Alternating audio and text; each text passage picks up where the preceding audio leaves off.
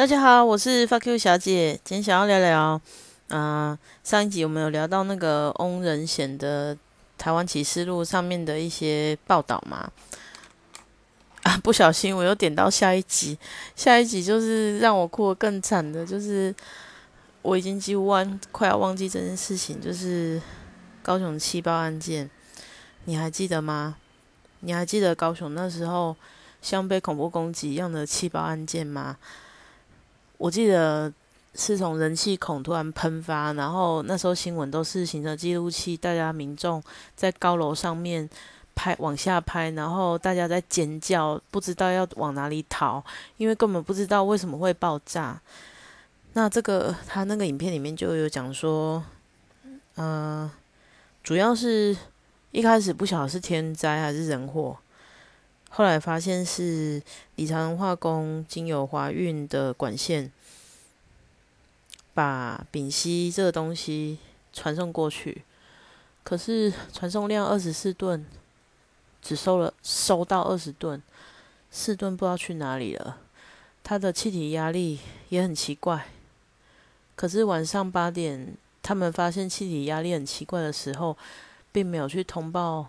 相关单位，或是政府，或是任何可以解决这件事情的人，那消防队他们第一时间晚上八点多，其实就已经有开始有民众一直通报说：“哎，我有闻到瓦斯味啦，你们赶快来处理，很浓很浓。”不断的哦，一直前坡一直有市民打电话到市民专线，一直通报，一直骂，一直通报，一直骂。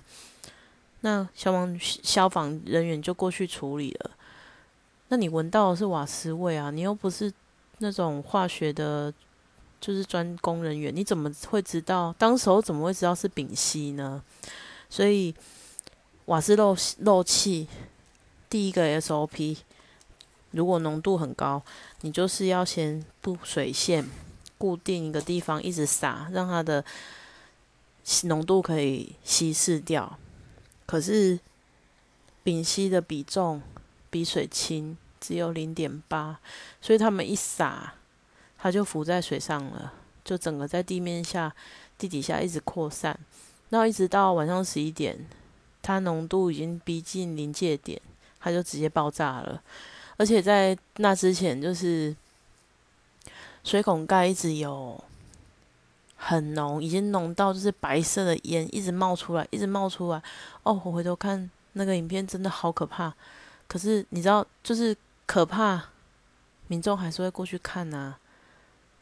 如果你是一个一家之主，或是你是在旁边开店的，有瓦斯问，你当然会去找啊。打一边打电话一边一边找嘛，到底是哪里的问题？会不会有危险？我的家人就在房子里，我要去找这个东西嘛。那第一线就是消防人员，所以他们在第一时间就去拉水线，然后洒水。里面就有一个黄小队长嘛，我真的觉得他很了不起。他就是叫所有人都走，哎，这个固定洒水就好，浓度很高，有人顾就可以了。他就一个人在里面，然后先叫他们全部小队其他人都退出去之后，就说啊，你们回去待命就好，有问题你再过来。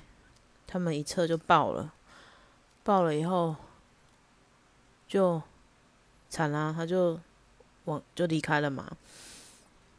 我觉得这个他们可以，我他们本来可以不用不用死的，这就是最可惜的地方。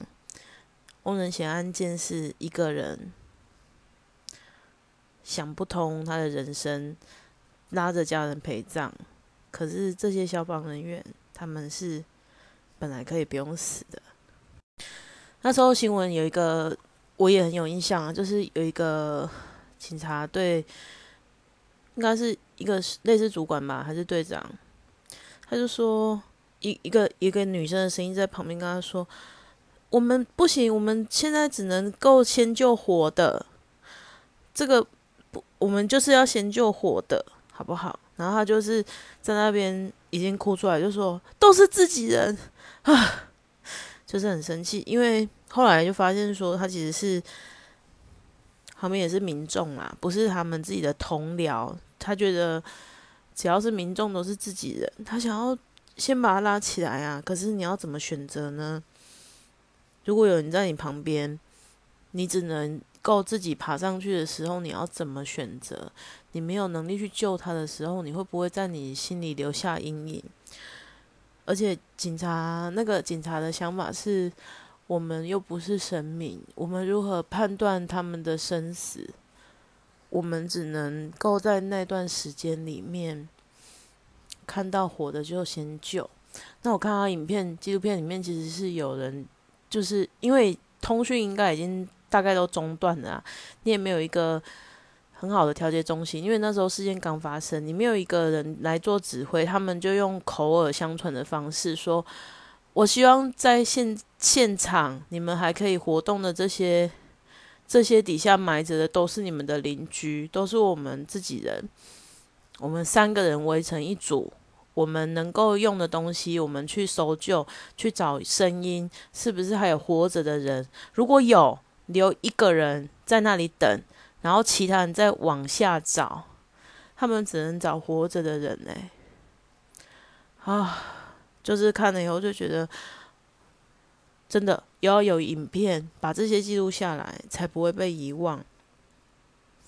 我最有我最有印象的就是，其中有一个就是里面的里长。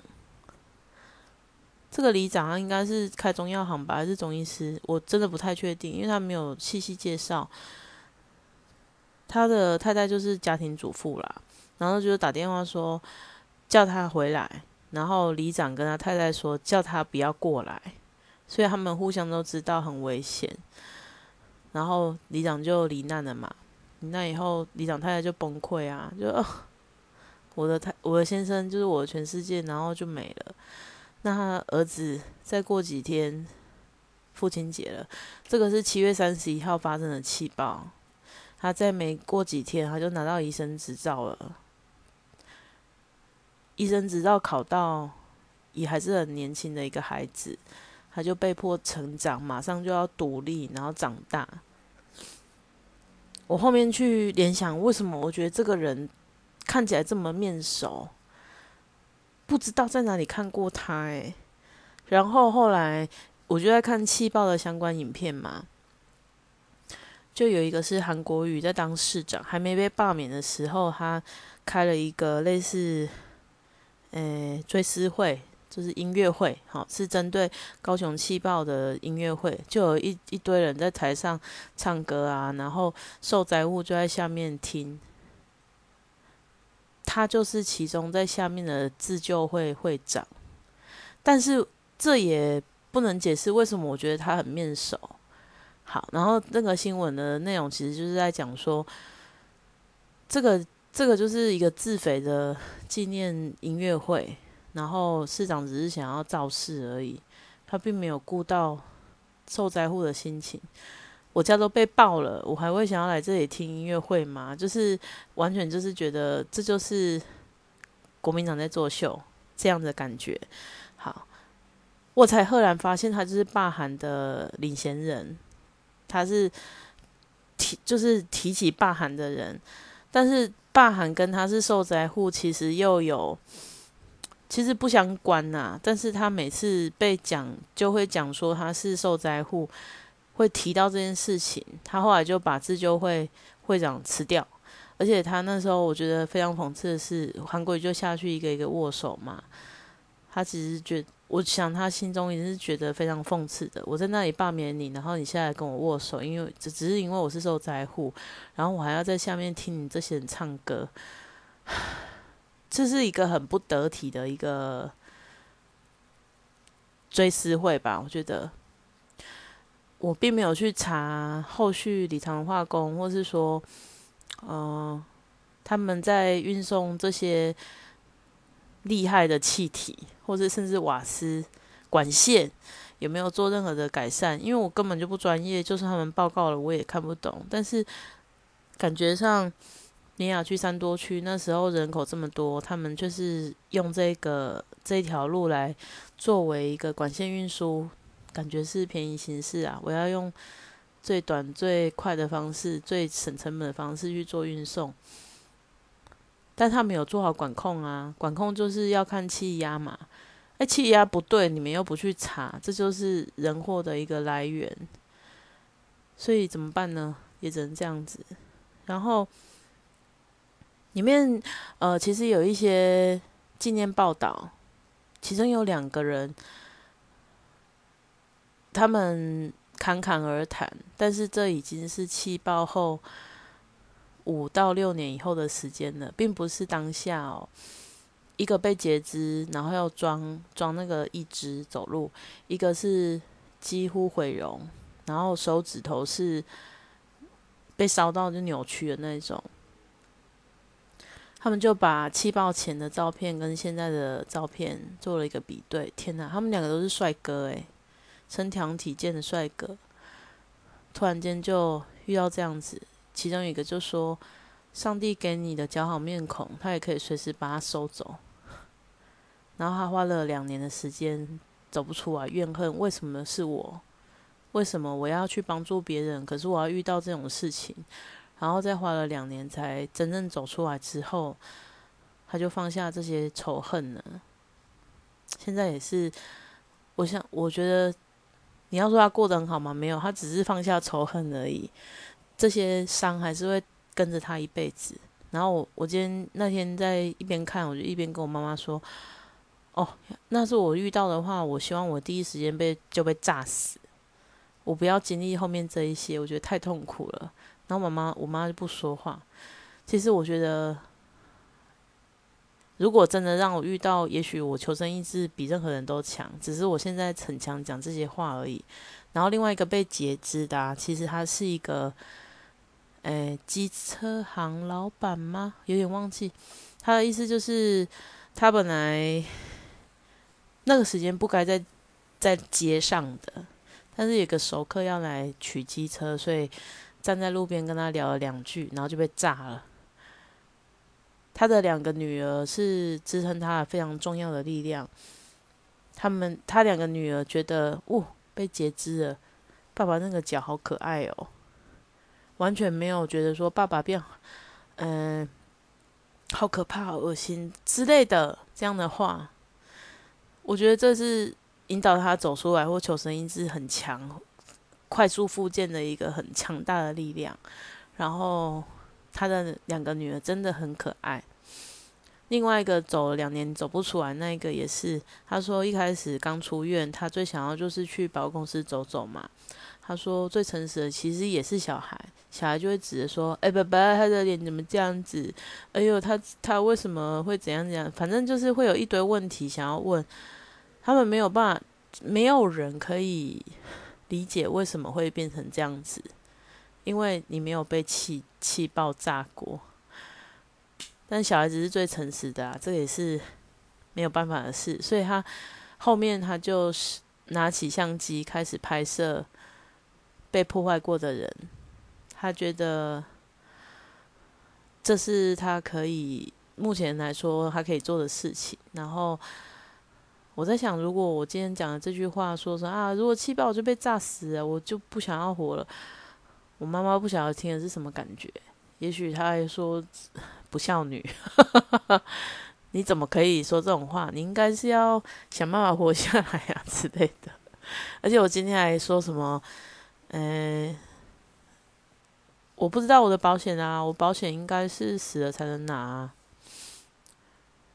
那妈，如果说哈，我怎么了哈？你要保证，你要想办法让我两个保险不可以让我这两个不孝顺的侄子拿到。我妈还是不讲话。我妈其实是一个很深沉的人哦，她就是看起来笑笑的，但是她心里想很多事。我开始觉得我妈妈是，我没有很认识我妈妈的时候，是她已经开始会用赖对话的时候。她反而在用赖对话的时候，会讲出很多感觉是跟朋友说话的方式，而不是上对下，或是懒得跟我们说叹气的样子。我觉得很有趣。再来，最后就是要分享，因为高雄新兴分队他们当时有一位队友罹难，叫做庄正杰，所以他们每年在七月三十一号晚上十一点五十五分，在罹难的这个时候，他们就会全部鸣笛去做纪念。啊，真的是好可惜。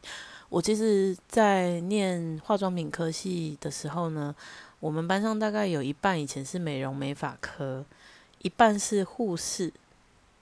啊，我是什么？我没有，我就是正常普通高中。所以其实我不不不理解美发那个世界，我也不理解护士这个世界。我经由念这个科系，认识了很多不同的世界。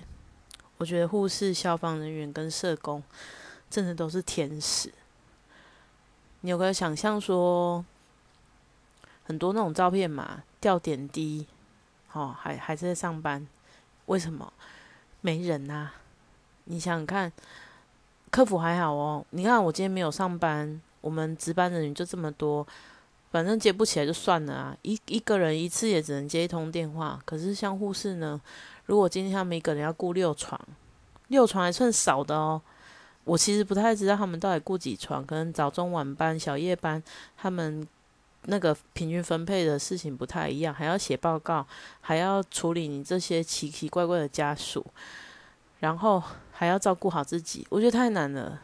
他们有时候是生病，吊点滴继续上，没空吃饭，点一杯真奶喝了继续上，很多都是这样子，然后累出一身都是病。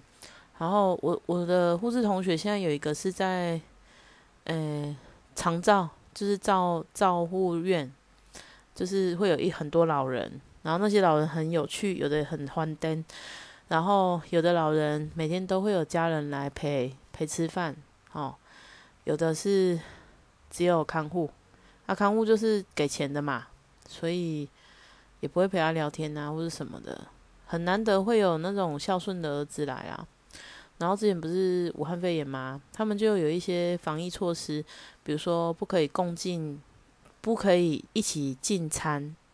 你自己吃就好，不要去跟别人一起吃，或是说一次来多少人，我要说呃做好这个隔离，那就会有家属就是不来了，他就觉得看见这些人情冷暖真的很可怕，所以我每次应该不是每次，我如果真的有需要要问护士事情，我真的是几乎要用跪下来的这个语气 去拜托。因为我知道他们一定回答过很多次，因为我们不懂而需要问的这些问题。但是如果他们愿意回答，解决我们的疑问，让我们可以更安心，非常感谢他这一次的回答。然后还有就是，诶，我们能够自己做的事，就不要说去防护室了，知道吗？好。另外，我也很希望可以。请大家多多去关怀身边的人，多跟他聊两句话。啊，如果你不是一个会聊天哈，或是你讲话没有建设性的，你就先去多看一点书，再去做这件事情。呃，我记得以前有一本小说叫做《把爱传出去》（Pay It Forward） 之类的，他是一个小朋友呢，他发起了一个。哎，对不起，我真的忘记他是真实事件还是呃电影而已。但是我有他的原著小说，我非常喜欢这个小说的内容。我们先假定它是真的好了，因为如果它是真的，真的人生很美好。他是一个小朋友觉得说，如果我一次对七个人好，那七个人又可以把爱传出去，又对七个人好，这世界上爱就充满这个世界了。我觉得这个想法真的很棒，然后所以我在进到我们公司做客服第一年的圣诞节还是过年忘了，反正就是这段时间，其实这段时间是，呃，育幼院呐，或是社福团体他们很缺经费，最需要有预算进来的时候。呃，那我的朋友他其实以前都会定期去育幼院做志工，或是他们也会募款。哎呀，怎么能输？我们那时候部门有一两百人呢，是不是？所以我那时候就是发起一个义卖活动。我觉得说，你把家里不要用的东西捐出来，注意是不要用的，而不是不要的垃圾。所以第一年其实捐了很多东西出来，然后那时候就是花自己的一天假日，不是上班的时间，我去申请了公司楼下的一个场地，然后来做义卖，把这些钱都捐给育幼院。第一年大概好像是三万多吧，第二年大概弄了四万多，因为当年度有呃我的水晶老师他捐水晶串珠。那个比较高单价的，还有香水，所以他那个价钱标的很高。然后那一年我用就是 三寸不烂之舌，我就有点觉得说啊，就鼓励大家说，哎，公司刚发那个啊，seven 礼券啊，其实你还是可以把这个礼券捐出来，我会想办法去把它弄成现金，一样交给育幼院来做那个使用。那这个育幼院很特别哦，它叫。顺便宣传一下好了，我觉得他们今年应该也没有很好过，但是我今年实在是没有时间办义卖。它叫光阴育幼院，光明的光，音乐的音。这个育幼院跟一般育幼院比较不一样的是，它不是专门只收小孩，而是它有一些不别人不愿意照顾的小孩，他们是需要长期照护的。比如说他是可能智能不足，或是他的肢体障碍。这些小孩，他们愿意来照顾他们，所以我们其实人力永远不会足够的啦。因为如果你是都是照顾健康正常的小孩，十八岁了，他们自立就出去啦。但是这些小孩他们没有办法自立，他们就是要仰赖社工跟里面的育幼院的员工来照顾。所以我一直觉得说，如果今天我没有机会可以。生养自己的小孩，那我不去帮忙别人照顾小孩，这样也是小孩啊。如果他们可以经有一点点的力量站起来，继续往人生的下一个阶段走，这也是很棒的事情。但是今年我真的好懒惰，我一直在想要不要继续做义卖这件事情，再看看好了。因为今年负面情绪很多，我一直觉得。我花自己的时间做这件事情，我到底得到什么？但是这件事情也是一样啊，它没有得到什么的意义，它就是一件必须要做的事情。而我已经做了两次，我一定可以把第三次做得很好。但是就是今年就是提不起劲啊，还有就是武汉肺炎的关系，所以可能公司也会有一些考量。我觉得。再慢慢想有没有其他的方式。其实义卖不是最快的路，最快的路是募款。但是募款要从别人手上拿到钱比较难。但是请他拜托他们来买你手上募来的东西比较简单。再想想有没有什么方式好了？还是说你是募款高手，你有一些想法可以分享给我？让我可以继续帮忙这个育幼院的话，请你在下方留言告诉我。今天也是录了长长的一段很阴暗面的节目内容，但是谢谢你的收听。我们呢一起记得高雄气爆这个悲剧，我们再也不要经历这些事情。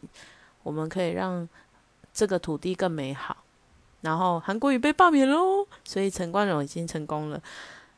呃，他是我相信他是一个很优秀的医生，他也是一个知道自己要做什么的医生。他的里长爸爸把他教的很好。谢谢你们的收听，再见。